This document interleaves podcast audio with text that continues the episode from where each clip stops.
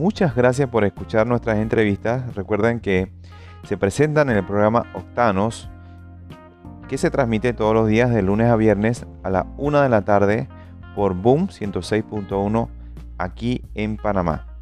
Eh, vamos a escuchar la siguiente entrevista.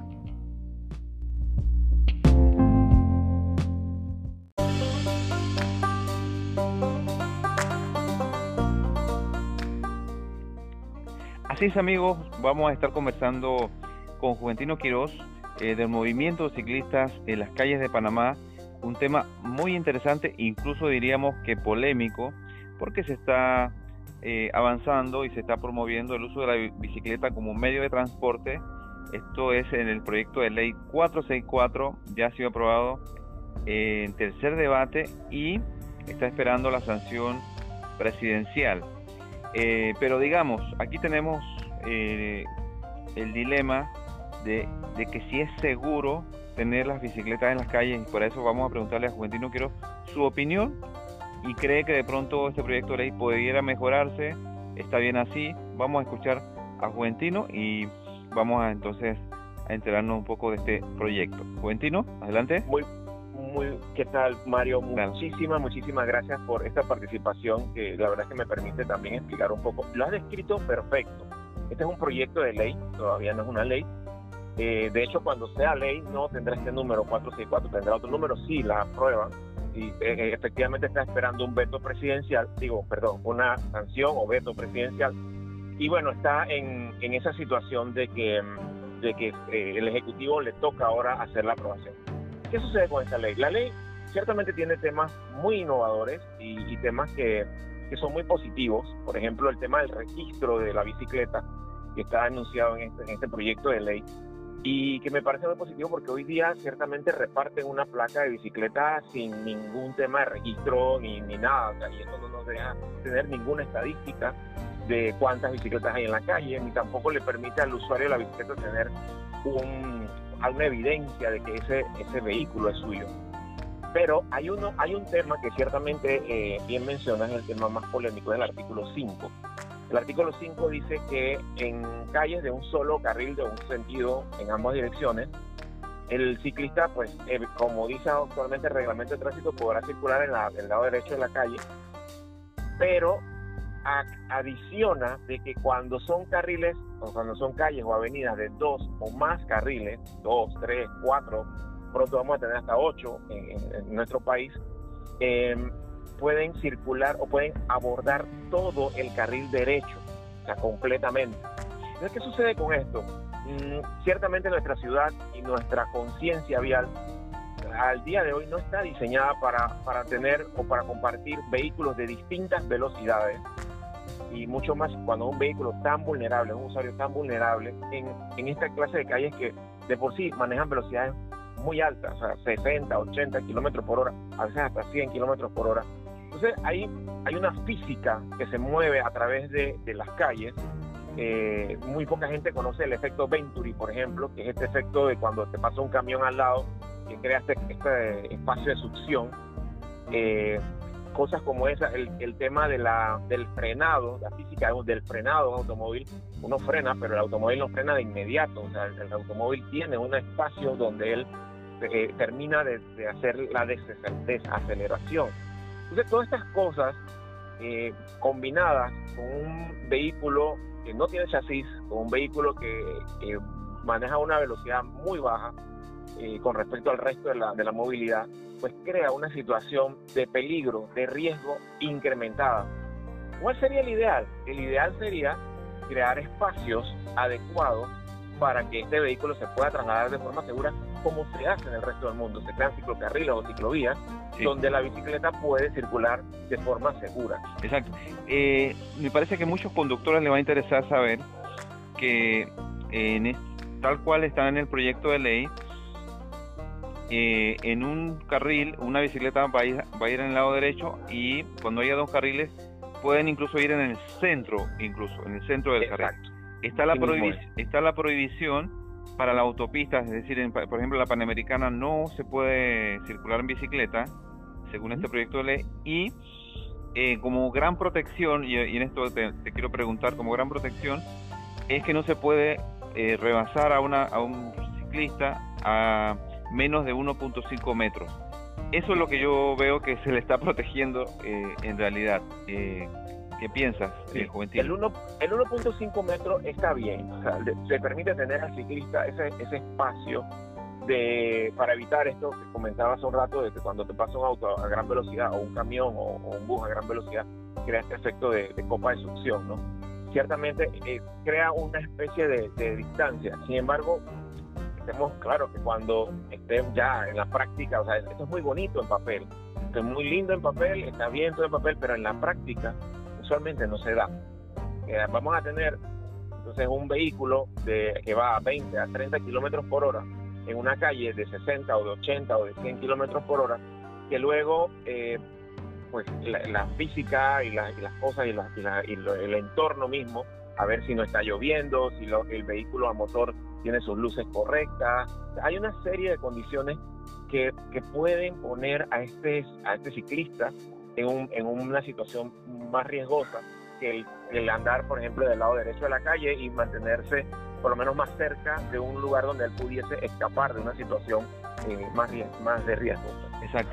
Eh, existe la, el interés, la preocupación, Juventino, de saber eh, por qué no apoyamos, respaldamos más el uso de la ciclovía. Incluso hay vehículos que se estacionan, eh, eh, existe un, un, descuido o un irrespeto con las ciclovías, sobre todo la de Vía España, eh, que la administración pasada la, inauguró, pero no, no es necesario protegerla, promoverla para que se use mucho más.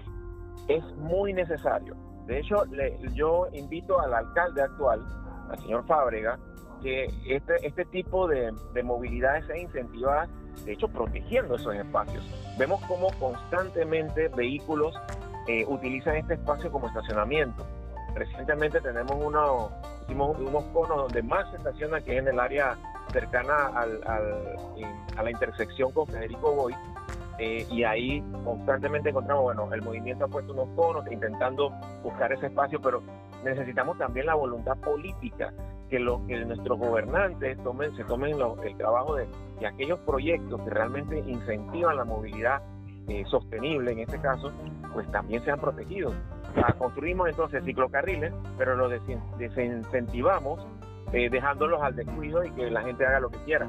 Entonces, ahí hay un ejemplo claro y evidente de cómo un una persona que es un conductor de vehículo a motor simplemente no le importa, no le, no le interesa el tema de que a pesar de que existan espacios adecuados para el ciclista, pues no se respete, obligando entonces al ciclista a lanzarse a la calle de todas maneras.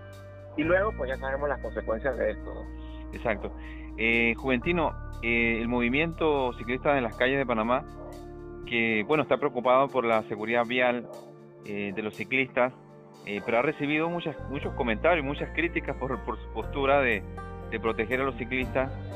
¿Por qué se está defendiendo tanto? ¿Cuál es la postura que, que está generando toda esta polémica? Mira, siento que es un poco desconocimiento. Nosotros yo, por ejemplo, ya constantemente que ando en la ciudad, en la calle en bicicleta, me toca vivir las dificultades que existen de andar en, bicicleta en la calle. Eh, muchas veces los ciclistas em, de algún eh, suben la bicicleta a su carro, llegan al lugar donde van a usarla, la bajan de su carro y no tienen esa perspectiva de usar la bicicleta en la misma calle. Y nosotros asumimos como ciudadanos, todos, todos, todos en general, el que conduce auto, el que conduce bicicleta, el que conduce moto, todos asumimos que las cosas que tenemos en la calle diseñadas están correctas. Yo te doy un ejemplo. El 90% de nuestros semáforos en la ciudad están mal colocados y nadie se percata de eso. O muy, poca, muy poca gente se percata de eso. O no están sincronizados. O no están, o no están sincronizados o están en malas posiciones. Pero la mayoría de nuestros semáforos en la ciudad están mal colocados en posicionamiento y nosotros no percatamos porque pensamos que está bien, que eso eh, ahí está y está correcto. Y hay cosas, y hay muchísimas otras cosas en la ciudad.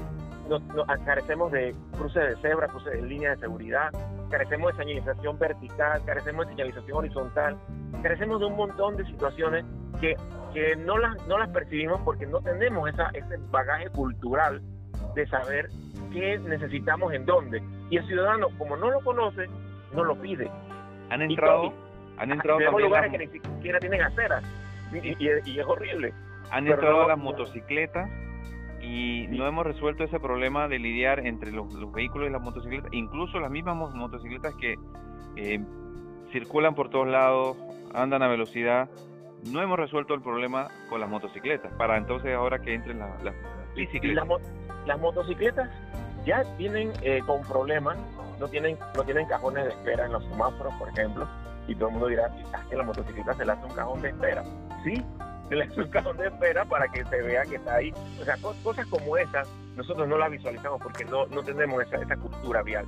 Cosas como, como, por ejemplo, el tema del cruce, los cruces peatonales elevados, los cruces elevados peatonales. Todo el mundo, cuando pasa un accidente con un, con un individuo que atropellaron en la calle, lo primero que pedimos es un paso elevado peatonal. Y resulta que los pasos elevados peatonales son antipeatonales en realidad. O sea, hay muchas cosas que consideramos que, que son buenas en la ciudad, pero no lo son. Tenemos que cambiar un poco esa mentalidad. Tenemos que cambiar esa mentalidad de que, de que lo que tenemos es simplemente lo que nos merecemos, como el caso de las aceras. O que no nos hacen falta cosas en la ciudad. Sí, nos hacen falta cosas. Y nos hacen falta muchas muchas cosas, entre ellas ciclovías y ciclocarriles, que son muy necesarios porque cada vez viene. Ahora viene un elemento nuevo, los scooters eléctricos. ¿Y qué hacemos con los scooters eléctricos? Y viene todo ese, ese tema y luego no sabemos si van en la acera, no sabemos si van en la calle. Hay tanto por resolver todavía y cada día más cosas y yo creo que la autoridad de tránsito se está quedando rezagada con las nuevas maneras de moverse en las ciudades. Y hay una invitación fuertemente a la autoridad de tránsito a que tiene que ver los temas de movilidad, tiene que enfocarse en movilidad más que solamente en el automóvil. Sí. Eh, Juventino, ya la última pregunta. Ahora, ¿te parece bien este proyecto de ley? Eh, digamos, tiene buenas bueno, buenas intenciones. ¿Estarías a favor de apoyarlo, eh, pero digamos con algunos cambios?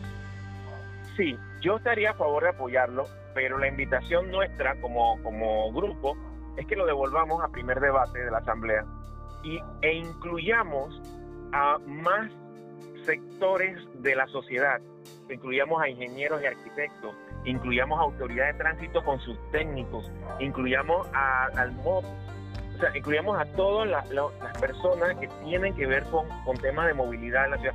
Y que de hecho, hasta tenemos que incluir eh, al MIBIOT por, temas de ordenamiento de nuestra ciudad. Hasta eso tenemos que incluir. Entonces, devolvamos el primer debate, discutámoslo bien, veamos qué cosas nos hacen falta para que sea un proyecto mucho mejor del que es. Y entonces sí, aprobémoslo y cargamos adelante con él. Muy bien, me parece que ese es el camino y hemos también opinado nosotros en Octanos, eh, en otros programas, y vamos por esa misma línea. Eh, muy bien. Gracias, Mario. Como no, Juventino Quiroz nos dio sus declaraciones del movimiento ciclista en las calles de Panamá. Muchas gracias, Juventino.